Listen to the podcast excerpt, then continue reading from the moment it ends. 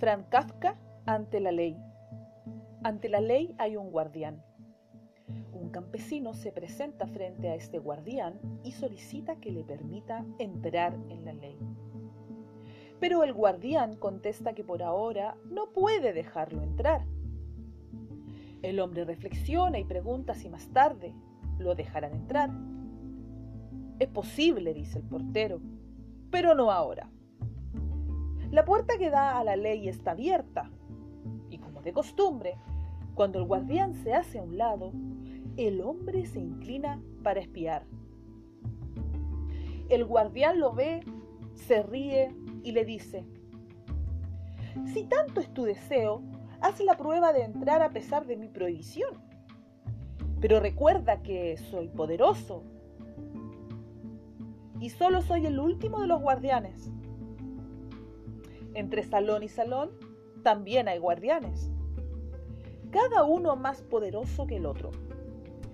Ya el tercer guardián es tan terrible que no puedo soportar su aspecto. El campesino no había previsto estas dificultades.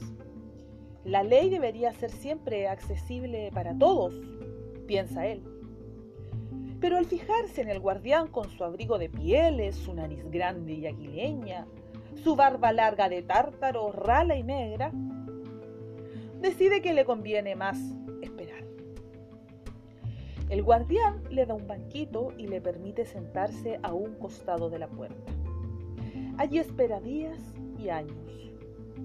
Intenta infinitas veces entrar y fatiga al guardián con sus súplicas. Con frecuencia el guardián mantiene con él breves conversaciones. Le hace preguntas sobre su país y sobre muchas otras cosas. Pero son preguntas indiferentes, como la de los grandes señores. Y para terminar, siempre repite que todavía no puede dejarlo entrar. El hombre que se ha provisto de muchas cosas para el viaje sacrifica todo, por valioso que sea, para sobornar al guardián. Este acepta todo, en efecto, pero le dice, lo acepto para que no creas que has omitido algún esfuerzo. Durante esos largos años el hombre observa casi continuamente al guardián, se olvida de los otros y parece que este es el único obstáculo que los separa de la ley. Maldice su mala suerte durante los primeros años temerariamente y en voz alta. Más tarde, a medida que envejece, solo murmura para sí.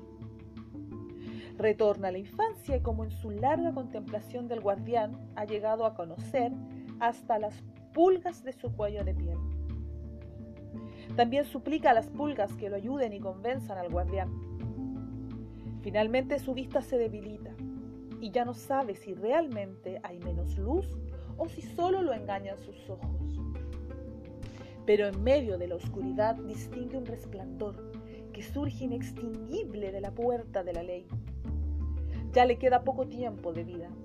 Antes de morir, Todas las experiencias de estos largos años se confunden en su mente en una sola pregunta, que hasta ahora no ha formulado.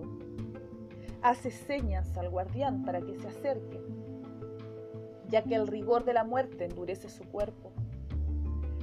El guardián se ve obligado a agacharse mucho para hablar con él porque la disparidad de estaturas entre ambos ha aumentado con el tiempo para desmedro del campesino. ¿Qué quieres saber ahora? pregunta el guardián. Eres insaciable. Todos se esfuerzan por llegar a la ley, dice el hombre. ¿Cómo es posible entonces que durante tantos años nadie más que yo pretendiera entrar? Nadie podía pretenderlo, porque esta entrada era sola mente para ti. Ahora voy a cerrarla.